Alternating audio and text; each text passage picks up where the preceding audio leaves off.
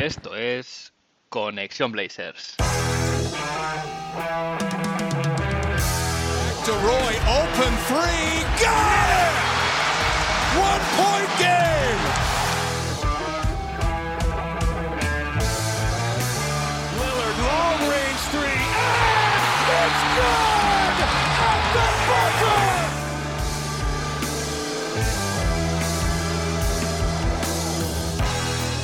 Bienvenidos al episodio 41 de Conexión Blazers. Soy Héctor Álvarez y para empezar la semana bien, toca mirar a Oregón para traerte una dosis de todo lo que necesitas saber del equipo, hoy también en un poquito más de una hora. Aún así será un rato que se te hará corto. La semana pasada ha sido una semana de tres partidos con un balance de dos victorias y una derrota que ha hecho preguntarse a muchos aficionados, pero no estábamos tanqueando. El equipo está ahora mismo con un balance de 23-33. eh, se ha metido de nuevo en el play-in eh, con el décimo puesto en la conferencia oeste y según las estadísticas que nos da vía su web la NBA, eh, la clasificación del equipo en cuanto a offensive rating es en el puesto 21, perdiendo un lugar respecto a la semana pasada. El equipo se mantiene en el vagón de cola de las defensas con un defensive rating en el rank 28 y un net rating eh, general de 20 en el puesto 26, va perdiendo también una posición respecto a la semana pasada. Pero lo más importante, lo que nos importa de verdad esta semana, es que se cerró las- la ventana de traspasos, ya pasó el trade deadline y todo luce distinto y diferente en este equipo. Ha habido movimientos de calado, ya comentamos algunos la semana pasada que hubo hace bastantes días, pero evidentemente se dio este traspaso que se venía cocinando de hacía bastante, bastante tiempo y que era casi inevitable para el futuro del equipo, como no puede ser de otra manera, el traspaso, estoy hablando del traspaso de CJ McCollum. A lo largo del episodio haré un repaso en profundidad de ese traspaso, un tributo más que merecido a CJ McCollum y también charlaré con Héctor Lozano, amigo del programa e insider de Planeta NBA, para los Pelicans, para que nos dé un poquito de información sobre quién es Josh Hart, sobre todo, eh, qué aporta, porque se ha convertido en un nuevo favorito del público. Y Héctor nos podrá dar más, más datos acerca de él, que lo ha visto jugar ya muchas noches, al contrario que nosotros. Vamos entonces, empiezo como siempre con la actualidad y esta semana la actualidad no puede ser otra cosa que el deadline.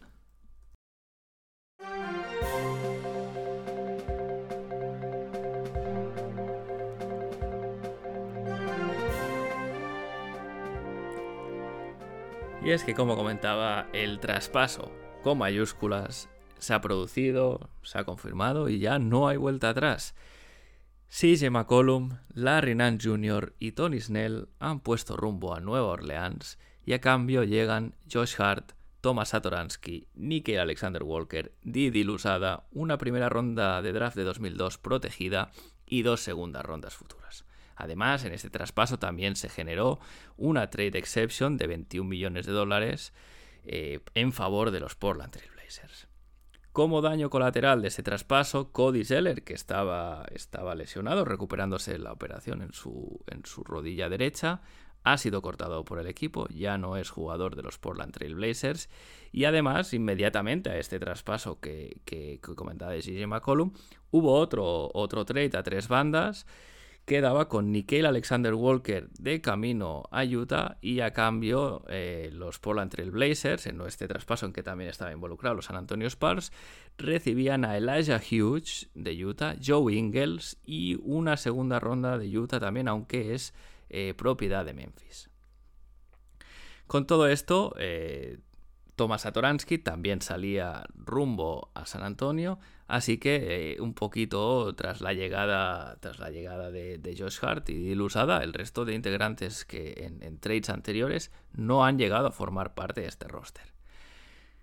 Eh, esto añadido a, lo que, a los movimientos que vimos con Powell y Rocco hace un par de semanas ya, ¿no? Nos, nos, hace, nos genera la pregunta, ¿no? ¿Qué buscaba la front office con estos movimientos? A priori, que no han gustado demasiado, todo hay que decirlo, a gran parte de la afición. Bueno, pues si hacemos un análisis así un poco, un poco más reposado, ya tras toda la, la locura de, esas últimas horas de cierre de mercado, al final lo que se evidencia es que la front office ha buscado liberar salarios de cara a tener flexibilidad de movimientos en la free agency em, que llega en verano. Todo esto además eh, ha sido confirmado por, el propio Joe Cronin, que, días después del, trade deadline dio una rueda de prensa eh, junto a Chansey Billups y Dwayne Hawkins, eh, donde explicaban un poquito lo que habían, ¿no? el trabajo que habían hecho en, este, en este deadline y, los objetivos que pretendían conseguir con ello.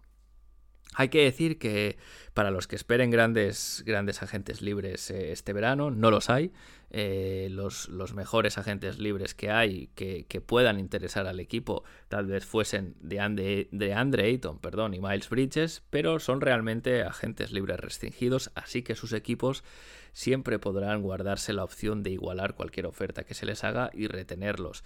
Evidentemente podrían llegar vía sign and trade, etcétera, pero bueno, eso ya es una opción más elaborada, vamos a decir. Eh, Joe Cronin, eh, pese a todo, eh, se mostraba confiado, yo diría, se mostraba bastante seguro y en la propia rueda de prensa dijo que él se veía junto a Demian Lillard y Billups, bueno, pues sentándose con, agentes libres para, para usar su, poder para reclutarles, ¿no? Al final él, él ve que, que es un, un camino para conseguir buenos jugadores, evidentemente, aunque sí que es verdad que apunta a que tal vez sean los traspasos con los activos conseguidos lo que pueda dar mejor resultado de cara a mejorar el roster. También me gustaría comentar el tema de Joe Wingles, porque a mucha gente no ha entendido muy bien el movimiento, me incluyo yo al principio, pero sí que es verdad que cuando uno empieza a analizar eh, lo que sería la situación de, masa salarial y de cap eh, de salarios para la temporada que viene, el traspaso de Joe Wingles, bueno, pues gana bastante importancia. Y es que Joe Ingles tiene un cap hold, que básicamente esto es como una especie de dinero teórico en, los libros, eh, a, expensas de saber si Joe Ingles pues, renovará eh, su contrato o no de cara a la próxima temporada con el equipo. Todo parece indicar que no. Pero bueno, este, este salario teórico cuenta de cara al, al, cap. Entonces, este cap hold que se llama, en el caso de Ingles son 20 millones. Y esto pondría al equipo, junto al cap hold de, Anthony Simons o de Yusuf Nurkic, por encima eh, del límite del cap, lo que es importante porque las trade exceptions, como la que han generado los Portland Trail Blazers de 20 millones de dólares, solo pueden usarlas equipos que estén por encima de este cap, no por debajo, porque por debajo no necesitan eh, ninguna herramienta para absorber salario. Esto quiere decir que los tiempos en la agencia libre serán muy importantes para moverse por encima o por debajo de este, de este salary cap según convenga a la franquicia. Por ejemplo, de cara a firmar agentes libres, es más interesante estar por debajo del cap porque eh, si estás por encima no puedes firmarles por el mismo dinero que podrías eh, de otra manera de cara a renovar jugadores como Anthony Simons o Yusuf Nurkic, en el caso que lo decidiese así la franquicia, se, no importa estar por encima del cap porque las reglas de la NBA te permiten renovar jugadores que te hubieses en tu plantilla cuando tienes los derechos verdes, aunque estés por encima del cap. Entonces eh, no, no es un problema.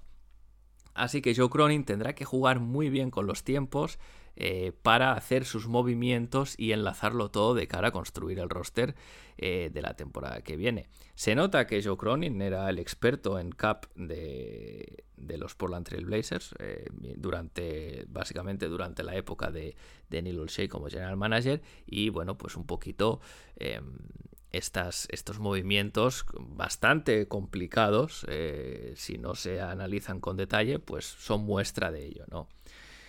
Más allá del análisis, si hacemos un poquito de balance, evidentemente, al menos eh, bajo mi opinión, el traspaso de CJ McCollum es, ha dejado un resultado mucho más positivo que el, que el traspaso que se hizo con los Clippers por Norman Powell eh, y Robert Covington, que sí que es verdad que pareció que se habían recibido pocos activos ¿no? a, cambio, a cambio de dos jugadores, especialmente en el caso de Powell, con bastante a priori, o por lo que podíamos entender, bastante valor de mercado. En este caso el retorno sí que ha sido eh, más equilibrado, eh, podemos poner un ejemplo, ¿no? El, contrato de CJ McCollum no era un contrato muy apetecible. Si vemos lo que ha pasado con Kristaps Porzingis, que era otro de los malos contratos de la liga, eh, Dallas ha tenido que regalar, bueno, no regalarlo, quitárselo de encima, dando una segunda ronda, absorbiendo dos jugadores que tampoco aportan gran cosa, ¿no? Así que nos da una idea de lo que, de lo que en este mercado no había muchos equipos interesados en absorber este tipo de contratos, como era el de CJ también.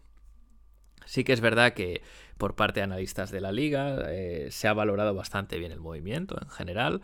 Yo sigo pensando que con la inclusión de Narry Nance, tal vez, eh, además de esta trade exception, que a los Pelicans ni les va ni le viene, tal vez hubiese sido interesante añadir algo más ahí, pero bueno, al final el resultado es el que es.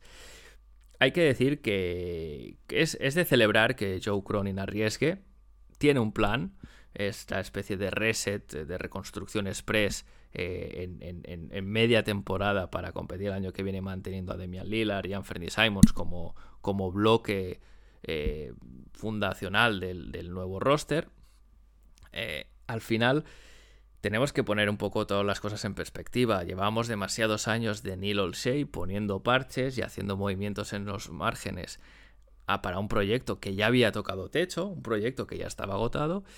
Y hacer las cosas de otra manera, pues realmente es, la, para mí es el mejor camino a seguir.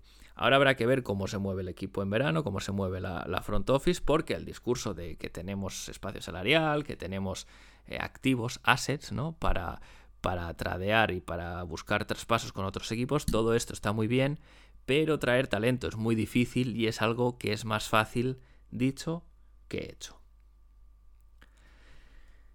Y ahora me voy al que tal vez sea el momento más emotivo que, vamos a tener en el episodio de hoy, que no es otro que el tributo que este humilde podcast hace a Christian James, CJ McCollum.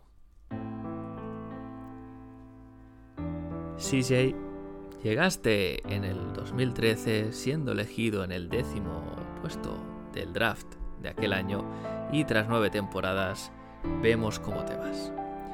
Debutaste con la camiseta de los Blazers un 8 de enero de 2014 y pese a que te costó encontrar tu hueco en la rotación, ya sabemos que Terry no era muy amigo de los rookies, nunca acabaste de ver en las primeras temporadas tu lugar en este equipo. Pese a todo, seguiste trabajando y en los playoffs de 2015, con las lesiones de Wes Matthews y Aaron Aflalo, explotaste. Te dieron minutos casi por necesidad y fuiste una pesadilla para aquellos Memphis del Grit and Grind. Tony Allen todavía se debe acordar de lo que era defenderte o intentarlo, porque en aquella serie se lo pusiste muy muy difícil. Ese, ese nivel te sirvió entrar en la rotación de la siguiente temporada y diste el salto de calidad que este equipo necesitaba y el que se esperaba de ti y eso te valió para ganar el premio al jugador más valorado en la temporada 2015-2016. Cada temporada añadías más recursos a tu juego y fuiste creciendo y creo que todos podemos decir que el, el, momento más histórico, más épico de los muchos que has tenido se condensa en lo que fue aquel Game 7 contra Denver en los playoffs de 2019. Hiciste de todo en ese partido, hiciste de todo bien un tapón a Jamal Murray que quedará en la memoria de todos, de todos los aficionados. Viste un clinic de la media distancia, nadie te podía defender. Y en clutch tomaste las riendas del equipo en un partido en el que Demian Lillard estuvo más desacertado. También tuviste momentos épicos, como esos 50 puntos contra los Bulls que son tu máxima anotación de carrera y eso que ni siquiera jugaste en el último cuarto. Dejaste momentos en la pista como el You Can Fucking Guard Me eh, o también en las redes sociales como tu pique con la aficionada de los Warriors Jennifer y tu famoso I'm Trying Jennifer o aquel intercambio con Charler Parsons en el que le decías la suerte nosotros nos tocó la lotería no firmándote un contrato a ti. Has estado 7 temporadas consecutivas por encima de los 20 puntos, algo al alcance de muy pocos. Te rompiste literalmente la espalda jugando para este equipo y tras un inicio espectacular la temporada pasada, pensamos que podrías incluso ser All-Star, pero una lesión en el pie te lo impidió. Escribiste una carta muy sentida de despedida donde explicas cómo Dame y tú crecisteis juntos y cómo bromeabais siempre sobre los rumores de traspaso. Has escrito sobre cómo Portland es parte de ti y de tu vida y de cómo esta etapa también se ha cerrado de la mejor manera, ya que la franquicia ha tenido la deferencia de enviarte a un destino que es de tu agrado. El 30 de marzo vuelves al Moda Center y la afición te podrá demostrar todo lo que has sido. Tu huella en la franquicia y en la comunidad de Portland es imborrable. Llegaste siendo un chaval de una universidad muy desconocida como era Lehigh y te vas siendo el quinto máximo anotador de la franquicia, el segundo en más triples anotados, el octavo en asistencias. Tienes viñedos en el estado de Oregón. En definitiva, CJ, llegaste como un niño y te vas como una leyenda. Gracias por todo, siempre te recordaremos.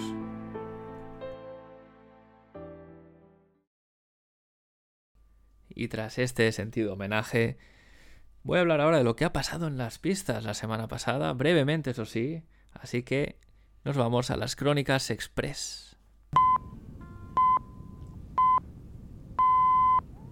El primer partido dejó una derrota contra los Orlando Magic, uno de los peores récords de la liga.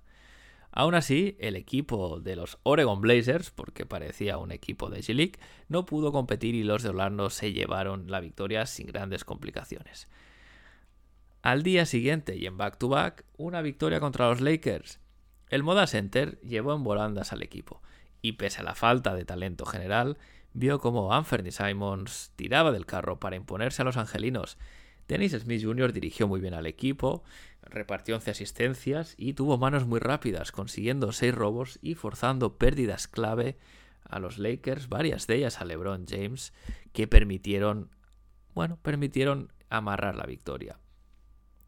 Pese al objetivo de la franquicia de perder partidos para tanquear, la afición celebró la victoria por todo lo alto y los cánticos de Beat LA resonaron en el estadio. El sábado se recibía la visita de los Knicks y sorprendentemente se amarraba la victoria. El debut de Josh Hart dejó muy buenas sensaciones y es que el bueno de Josh se ha metido la grada en el bolsillo gracias a su entrega en la pista. Jugó incluso de base algunos minutos y trae cosas de Norman Powell como su ataque al aro, a este chico hay que quedárselo el año que viene. Los Knicks tenían el partido casi ganado al final del tercer cuarto, pero los Portland Trail Blazers remontaron 23 puntos de la mano de un Anthony Simons que estuvo estelar. Ojito también la defensa de Winslow sobre Randall, que estuvo muy bien, porque Winslow puede ser otra de esas historias de jugador de rotación que de repente contribuye y bastante al llegar a Portland.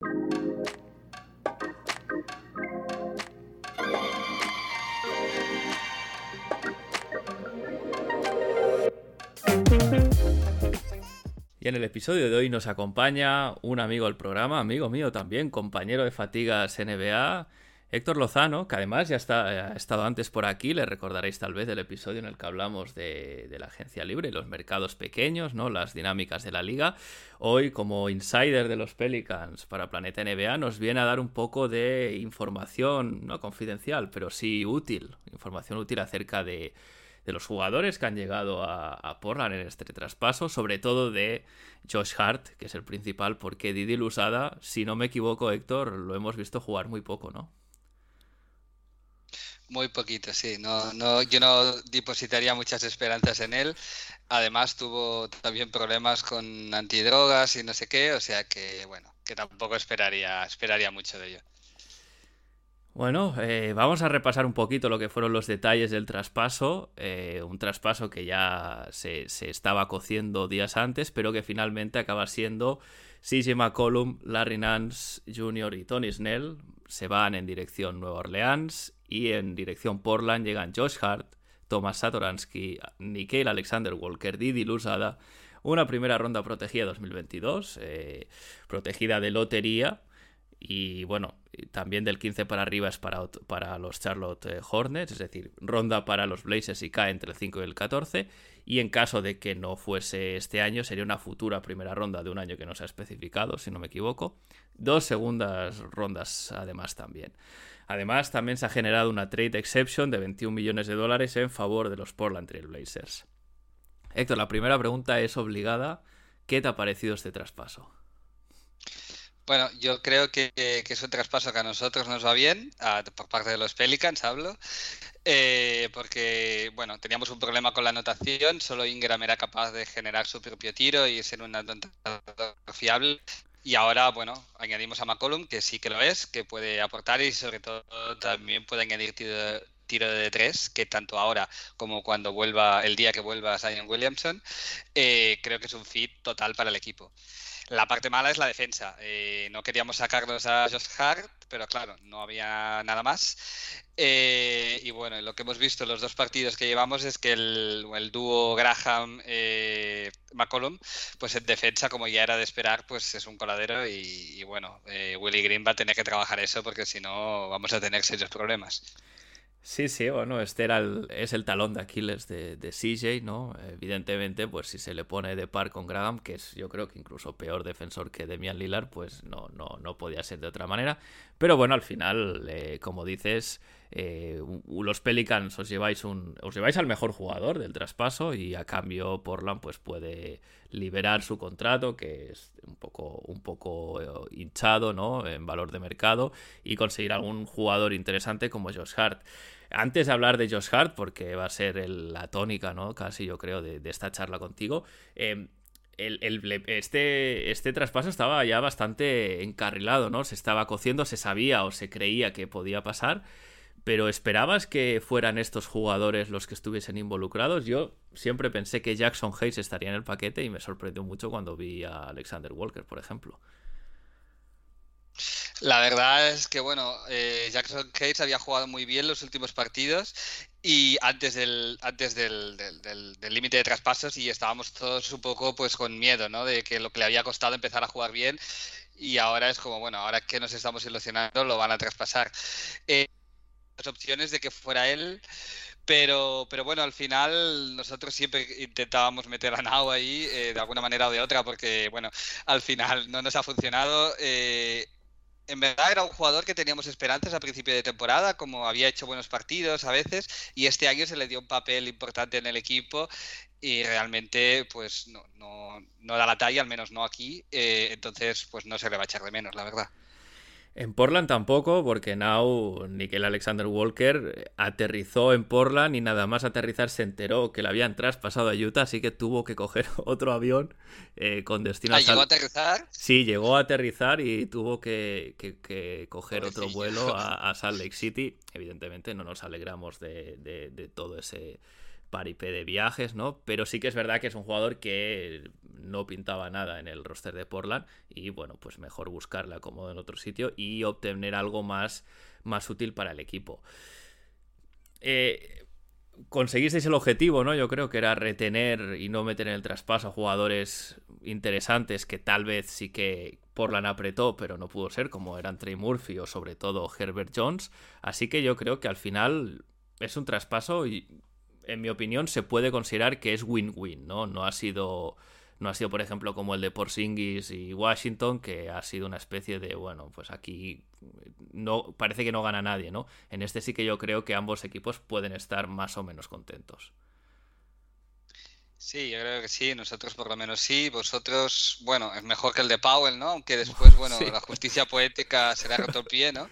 Con lo cual, bueno, tampoco aquí, Clippers va a sacar aquí desearle a Powell que se recupere, pero sí que es verdad que mala suerte para él. Yo cuando lo vi pensé que Pelicans había ganado más en el traspaso, porque al final igual podías haber conseguido alguna cosilla más por, por, eh, por CJ, sobre todo en el momento en que añaden a Larry Nance, que fue una gran para, nosotros porque es algo que no, que no esperábamos. Pero, pero bueno, y Tony Snell, que la verdad no, no tengo muchas expectativas en él y no sé si podéis eh, puedes decir tú algo sobre, sobre este jugador. Bueno, Tony Snell, eh, yo lo he definido más de una vez, en más de un episodio como intrascendente, no aporta literalmente nada mientras está en pista. Eh, a lo mejor esto es un poco exagerado, pero tenía, venía de tener tirar muy bien de 3 el año pasado, tenía un 55 56% en tiros de 3 cuando jugaba con los Atlanta Hawks, pero este año ni ha tirado, o sea, no ha metido ni estando solo en la esquina, ni es que apenas ha anotado de tres, entonces en el resto de cosas aporta tan poco que si no anota eh, los dos o tres triples abiertos que tiene, pues que, poco se puede decir de él. No, no, no creo que vaya a marcar eh, positivamente ni negativamente eh, su paso por Nueva Orleans. Yo creo que simplemente os olvidaréis de él bien rápido, pero Larry Nance Jr. sí que puede ser un jugador más útil, ¿no?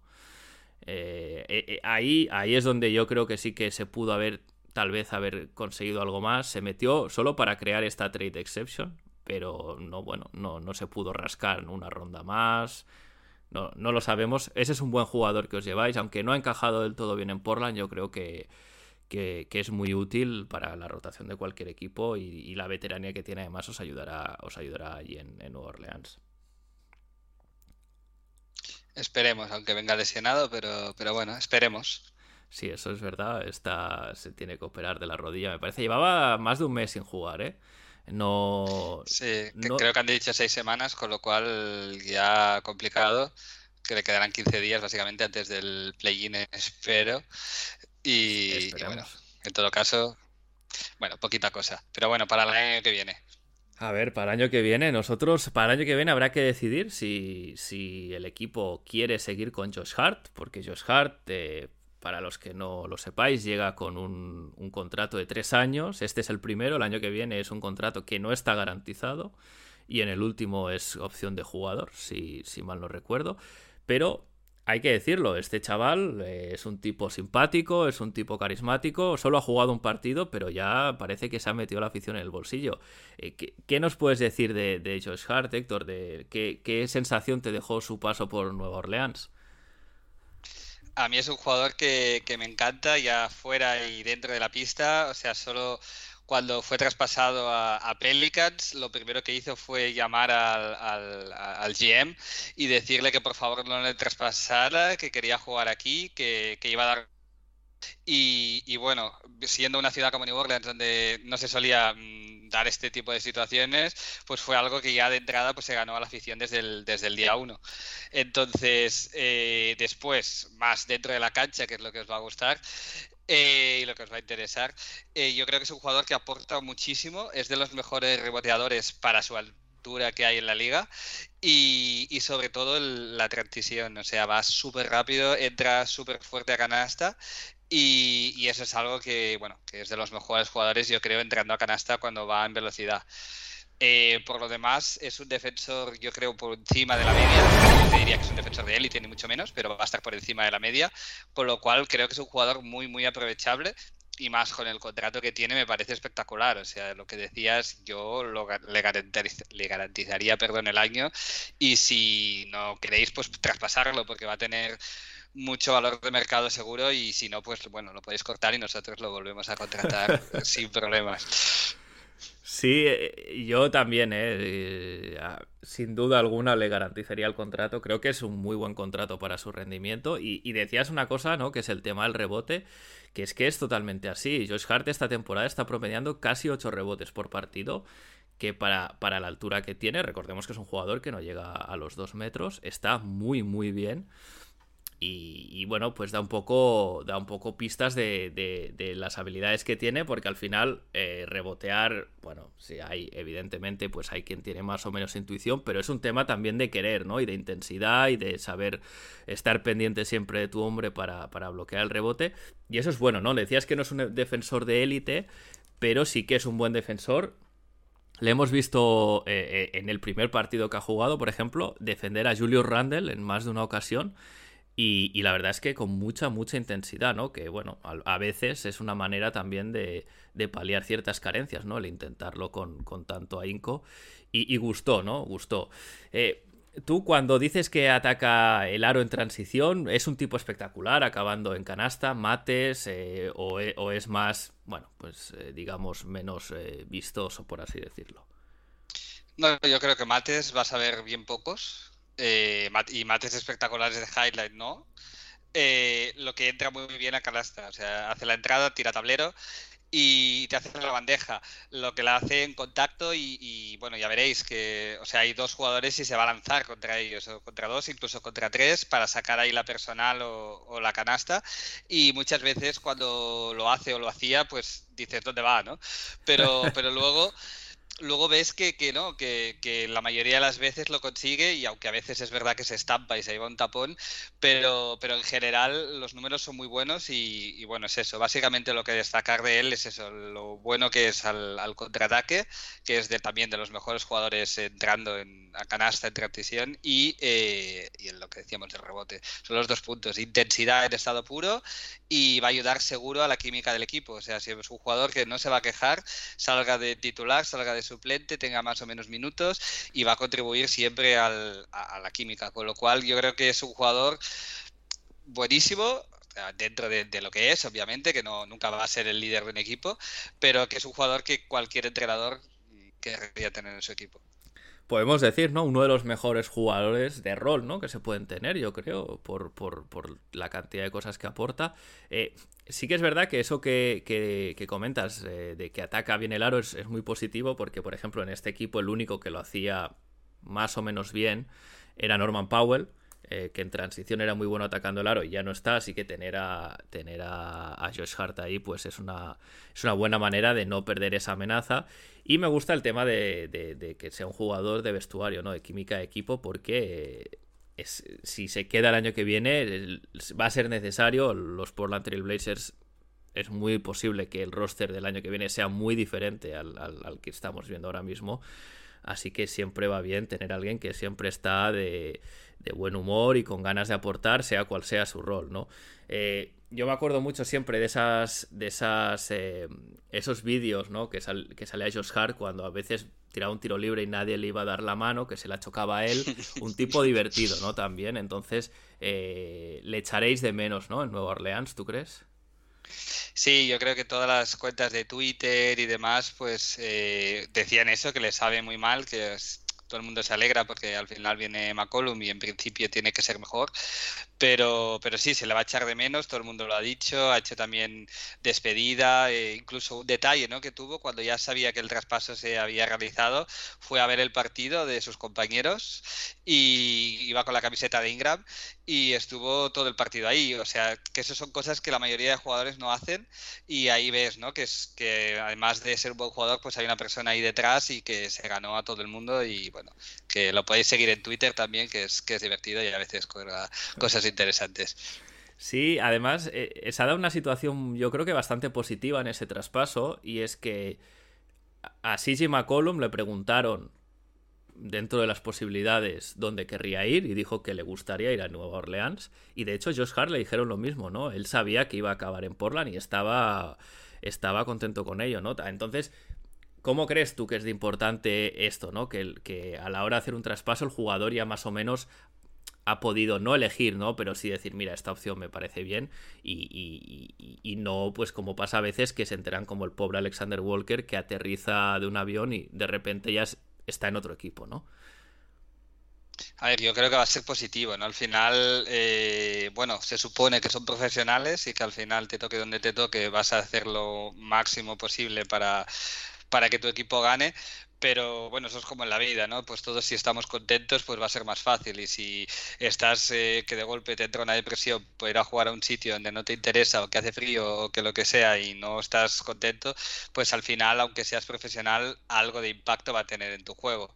Entonces, comparar eh, llegadas, como yo me acuerdo de los Pelicans, Eric Gordon, que no quería jugar ahí y que lo dijo y tal, y bueno, se comió el, el contrato y ya está, pues claro, genera una situación también con la afición y todo que no es la misma que, que llegue McCollum sabiendo todo el mundo que, que, bueno que está contento de venir pues ya pues lo recibes de otra manera. También no sé yo creo que colabora también en, la química del equipo no pues tener jugadores que quieran estar ahí que quieran ser parte del proceso sea cual sea y estar involucrados con el equipo y el entrenador Sí, McCollum dijo que tenía ganas de jugar con Brandon Ingram. Eh, ni siquiera dijo a Zion, que bueno, es, como el, mejor jugador que tenéis, aunque ahora esté lesionado, pero es, buena señal.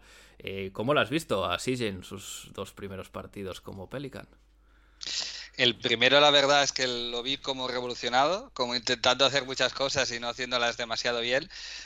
Pero bueno, es eso que dices, bueno, son estos jugadores que, da igual, ¿no? Que un partido lo puede hacer malo, pero que, después mira el segundo ya, eh, en tema de anotación y tal, ya, ya, fue muy, muy eficiente también a nivel de tiros. Lo que no me ha gustado mucho es el que juega mucho en ISO, no sé si, bueno, eso en Portland y tal, y nosotros teníamos otro estilo de juego hasta ahora, muchas asistencias y tal, y el último partido estaban Ingram y, McCollum en plan ISO todo el rato, y, bueno, eso yo creo que tiene que trabajarlo con el entrenador y tiene que, limitar ahí un poco eso, porque al final nosotros estamos construyendo un equipo que jugaba de una manera y ahora tampoco me gustaría empezar a cambiar por, por haber fichado a un jugador que, bueno, fichas a Durán y cambias lo que tú quieras.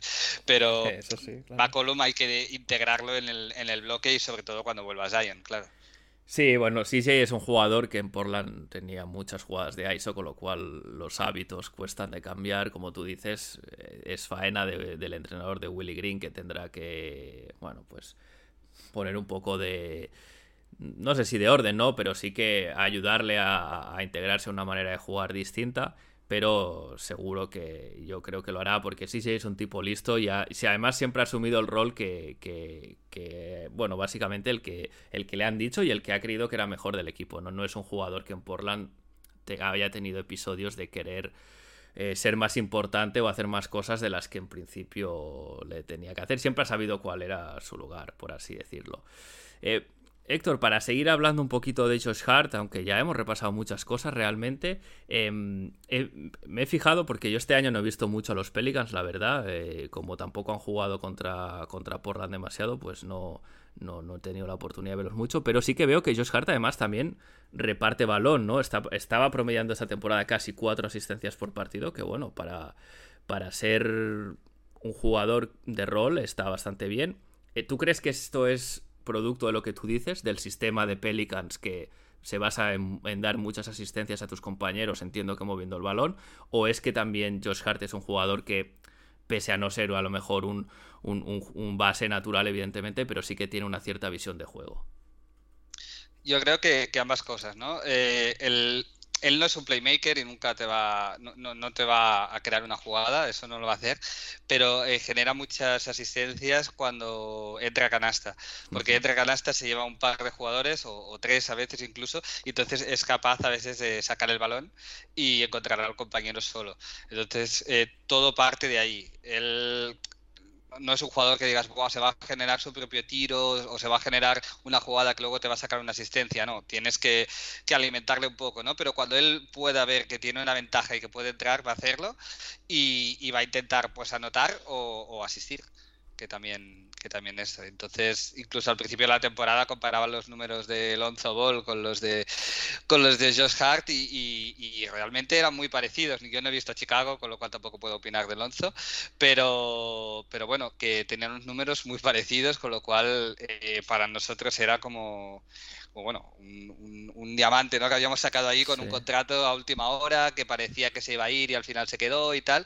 Con lo cual, bueno, eh, si ha contribuido todo esto al final a traer a un, a un jugador prácticamente all-star como es McCollum, pues genial, pero que, vosotros, que yo creo que os lleváis un, buen jugador. Sí, está. Eh, la verdad es que sí. Yo creo que es la, impresión que tiene todo el mundo. Era, era, evidentemente, era un jugador que tenía que estar sí o sí en el traspaso, ¿no? Como vamos a decir, pieza clave por parte de, New Orleans y es un placer no ver que más allá de lo que tú dices no de que es un jugador que aporta muchas cosas fuera de la pista también no a nivel de, química de equipo eh, ataca el aro puede buscar a sus compañeros defiende bien rebotea bien em, por ejemplo, eh, dices que, Josh Hart ataca, ataca muy bien eh, penetrando hacia canasta. ¿Su tiro exterior cómo lo ves? Bueno, regular. O sea, no, sé ahora qué porcentaje tiene, la verdad. Eh, no es un tirador, o sea, la puede meter. Entonces, si queda solo, eh, pues bueno, va, va rachas. O sea, lo que habéis visto en el primer partido no, no es, no es. Tampoco os imaginéis que va a ser 23 puntos todos los días. Sí que es cierto que el Portland entiendo que va a tener mucho más peso ahora, tal como estáis, sin Lillard y tal.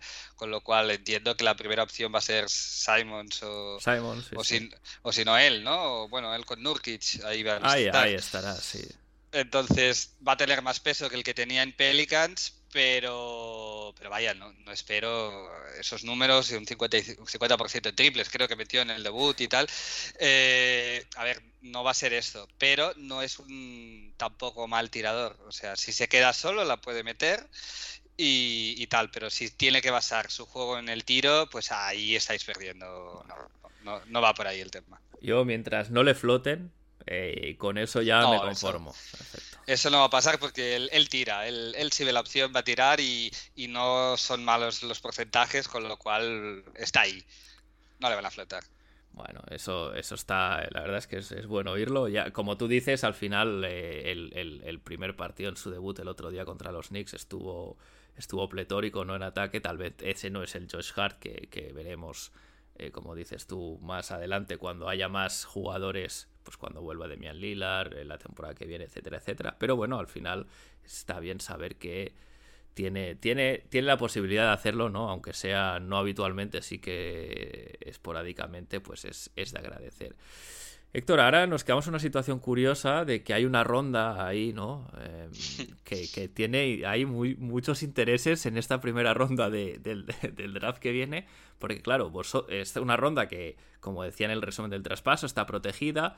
Em, si cae entre el 1 y el 4, se la quedan los New Orleans Pelicans. Si va entre el 5 y el 14, es decir, el resto de la lotería, se, viene para Portland. Y más allá del, del 15, se va para Charlotte.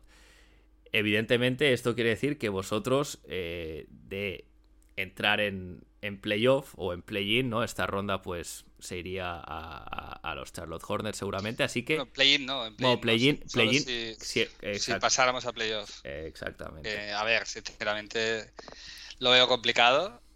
Eh, a ver, yo como, como Pelican, pues claro, si me puedo meter en un playoff, pues, pues genial, ¿no? Pero yo creo que lo que va a pasar es que posiblemente podamos jugar el play-in, pero que no ganemos, con lo cual lo normal sería que quedase entre el 5 y el 14 eh, y se vaya para vosotros la ronda. O sea, sería, yo creo que en 90% de los casos sería eso o que nos quedemos ahí a un partido del play-in, espero que no, que, podamos conseguirlo. Si no, si no nos lo quitáis vosotros, que aunque no queráis, eh, de momento lo habéis hecho. Eh, pero, pero bueno, yo creo que, que ahí entre jugar play-in o no, pero nos vamos fuera. O sea que sí, a no ser que volviera Zion, que entonces ahí ya no sé, pero no creo que sea el caso. A ver, esperemos. Yo, eh, por parte de Portland, evidentemente, siempre deseamos lo mejor a CJ McCollum, pero no, que no le vaya tan tan bien para que esta ronda pueda, pueda venir para, para Portland. Y Zion está en Oregón, ¿eh? Ojo que no le guste mucho el estado y, quiera, se compre una casa por ahí y decida, decida quedarse. No serían malas cosas para Portland, ¿eh? Bueno, nos mandáis a Lilar y ya hablamos. La verdad es que ese sí que sería un traspaso que nadie se iba a esperar de darse, la verdad, eh, porque todo el mundo está hablando de Lilar a Nix o de Zion a Nix, así que imagínate si, si cambiasen eh, Nueva Orleans por Portland y viceversa. Eso sí que sería un blockbuster de estos, ¿no? sí, sí, pero lo, veo complicado, lo veo, bueno, que yo creo que Zion no, no va a ir a ningún lado. No, no, yo creo que tampoco, yo creo que tampoco, evidentemente que esté en Oregón está bien, así está tranquilo, con menos presión, que se rehabilite y vuelva, y vuelva muy bien. La verdad es que es un jugador que es un lujo, es muy, muy bonito de ver, no es una pena que se haya perdido tanto tiempo, pero bueno, veremos si llega para, ayudaros a dar el empujón final. Ahora mismo la, situación es un poco cómica porque los Blazers han entrado en play-in queriendo tanquear, ¿no? Y, los Pelicans se han caído el play-in habiendo hecho un movimiento para mejorar. Evidentemente, solo han pasado dos partidos, no se puede, no se puede no tomar, sacar conclusiones, pero que sí que es cuanto menos, cuanto menos curioso, ¿no? Sí, yo, yo creo que vosotros no, no vais a entrar en play-in, vaya, porque no, espero que no, no, tenéis ni el equipo ni las ganas. Entonces yo creo que va a estar entre Sacramento y Pelicans, porque Sacramento con ahora con Sabonis ha mejorado muchísimo y al final Spurs lo normal es que acabe cayendo, porque al final no, no tiene tanto equipo, pero bueno, con Popovich nunca se sabe, nos ganaron ayer o antes de ayer y bueno, veremos. A ver, no, yo creo que sí que, entraréis. A ver, no sé, a no ser que Anthony Simon se, se ponga este traje de, de All-Star que se, que se ha puesto últimamente, creo, yo veo muy difícil que Portland pueda competir por el play-in. Al final lo del tanqueo siempre es algo de las directivas, ¿no? Los jugadores y los entrenadores siempre quieren ganar y eso a ellos no, no voy a decir que les da igual, pero es secundario, ¿no? Cuando, por ejemplo, a Simons, háblale de tanquear cuando se está jugando un contrato, eh, una renovación en verano, ¿no? Evidentemente, a él esto de tanquear eh, no quiere ni oír hablar de ello. Bueno, claro, es un máximo, ¿no? Entiendo, Simons. Bueno, claro, ahí tenéis el mismo problema que con McCollum. O sea, el mismo problema potencial, ¿no? Que si le dais un máximo ahora, luego, ¿qué? No, a ver, no, no, no, creo que le den un máximo, no sé por cuánto, por cuánto acabará siendo. Se habla de 20-22 millones, que no está nada mal. Pero bueno, a ver, hay, que ver, porque como es agente libre restringido, siempre pueden venir unos locos, ¿eh? los Knicks de turno, poner un pastizal encima de la mesa y te ves obligado a, igualar, que en el caso de McCollum nadie obligó a nada. Aquí fue el, nuestro anterior general manager que se levantó muy, muy generoso ese día y le dio, le dio un buen contrato a CJ, pero eh, sí, es verdad, habrá que ver. Eh, en principio, los Portland Trailblazers tienen que ir para abajo, vosotros tenéis que ir para arriba, así que eh, por nuestra parte decir que, bueno, ojalá, ojalá entréis en play-in. A mí me gustaría verlo, la verdad, aunque luego no, no acabe siendo playoff y así os quedáis vosotros medio contentos y nosotros contentos con la ronda. Pero veremos, ¿eh? Yo eh, lo comentábamos antes de empezar fuera de micro. Ojo que yo no veo que los Lakers, según cómo, están a una lesión de salir del play-in, ¿eh? totalmente. Entonces, cuidado. Eso sería aún más bonito. O sea, con LeBron y Davis siempre, siempre vamos a querer ganarles por aquí en New Orleans, así que, que bueno, que eso ya sería mágico. Eso, eso sí, eh, la verdad es que las victorias contra Davis las saborearéis bien, estoy, estoy seguro. Em, Héctor, no sé, no, no, no mucho más. Creo que, creo que hemos hablado bastante de Josh Hart, el nuevo favorito de la afición.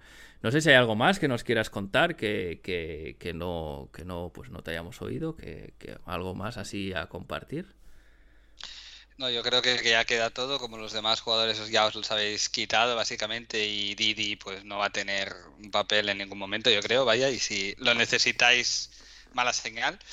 Eh, así que, yo creo que queda todo, todo dicho.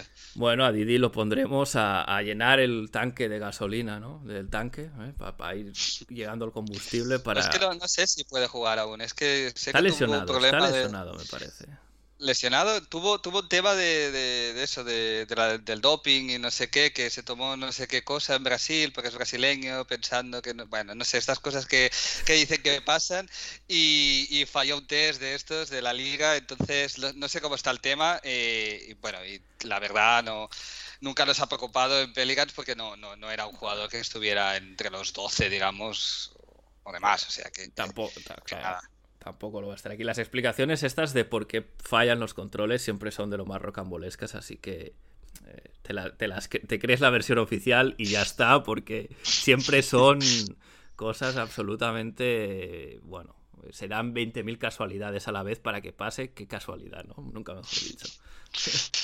Sí, sí, sí. Pues nada, pues un placer y bueno, ya sabéis que sabes que cuando quieras, pues yo te vengo a ver sin problemas. El placer ha sido mío, Héctor. Eh, como siempre, ya, ya estuviste una vez aquí, y tienes la puerta abierta siempre. Tú y yo eh, hablamos de NBA, o sea, yo ni, ni, ni, sé cuánto, así que pues hacerlo en este podcast, además, pues eh, pues es para mí un placer como siempre. Así que nada, mucha suerte llegando al play-in para vuestros Pelicans, no a playoff, eh, lo siento por, por, la parte que me toca. Y, bueno, pues hablamos pronto.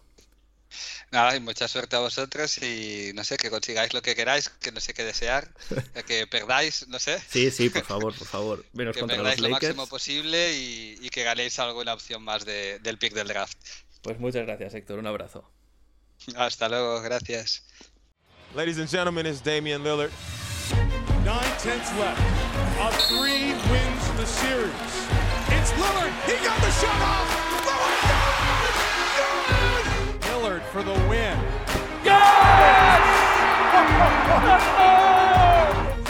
Fires. Oh, are you kidding me? At the horn. Lillard. This is for the win. Oh, Damian Lillard. How dare you? Y el ganador de Dame Time esta semana es Anthony Simons. No podía ser de otra manera. Ant se ha puesto el traje de líder de este equipo y vaya si le sienta bien. Sus exhibiciones contra Lakers y Knicks han hecho las delicias de los aficionados y no han pasado desapercibidos en la liga. Muchos ya le ven potencial de estrella y seguramente el teléfono de Joe Cronin recibió muchas llamadas en este trade deadline preguntando por él. Se ha convertido en una pieza clave e indispensable del futuro del equipo porque aprende a marchas forzadas y esto nos lleva a preguntarnos cuál es el techo del bueno de Anferny. En esta semana de tres partidos, Anferny ha promediado 26 puntos, 6 asistencias y 3 rebotes. Y además un porcentaje de un 44% en triples tirando casi 11 intentos por partido. Anferny Simons no deja de crecer. ¿Hasta dónde quieres llegar, Ant? Hay que seguir así, pese a que estemos tanqueando, verte jugar a este nivel es una delicia y es un aliciente para ver los partidos. Así que desde aquí solo puedo decir felicidades.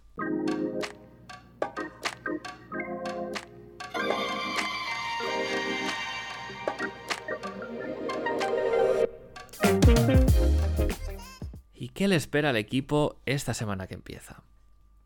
Hay dos partidos durísimos que no harán otra cosa que darle gasolina al tanque en el que estamos metidos. Hoy lunes, que se graba este podcast, partido en Milwaukee contra los Bucks, un equipo que ahora mismo son cuartos en la conferencia este, récord de 35-22, 7 ganados en los últimos 10, en fin, poco, poco que decir, salvo que eso, jugamos contra los actuales campeones y además que en el último partido nos dieron una buena paliza, derrota por casi 30 puntos, así que parece que este partido irá a la columna de las derrotas. El miércoles visitamos otro campo complicado como es el de los Memphis Grizzlies, equipo tercero en la conferencia oeste contra todo pronóstico. Un récord de 40 victorias, 18 derrotas, 8 ganados de los últimos 10. En fin, es el equipo de moda de esta liga con un Jamorant eh, que es espectacular, creo que es la palabra que mejor le define. Y además un equipo que juega muy, muy, muy, muy buen baloncesto. Tras esto, parón porque es el fin de semana del All Star en el que por primera vez en algunas temporadas no habrá ninguna representación de los Portland Trail Blazers. Y con esto doy por acabado el episodio de hoy. Recordad que si tenéis algún comentario o algo que decir sobre el podcast, lo podéis hacer a través de iBox, podéis enviar también eh, lo que queráis a la dirección de correo connectionblazers.gmail.com y también lo podéis hacer a través del Discord de la comunidad de Back to Back. Os dejo el link en la descripción del episodio como siempre. Recordad también que podéis seguir el Twitter arroba ConnectionBlazers, donde os iré avisando de cada nuevo episodio y podréis estar al día de temas de actualidad de la franquicia. Muchas gracias por escuchar el podcast una semana más recomendadlo a vuestros amigos y a vuestras amigas. Yo sin más me despido, seguimos conectados, hasta la semana que viene.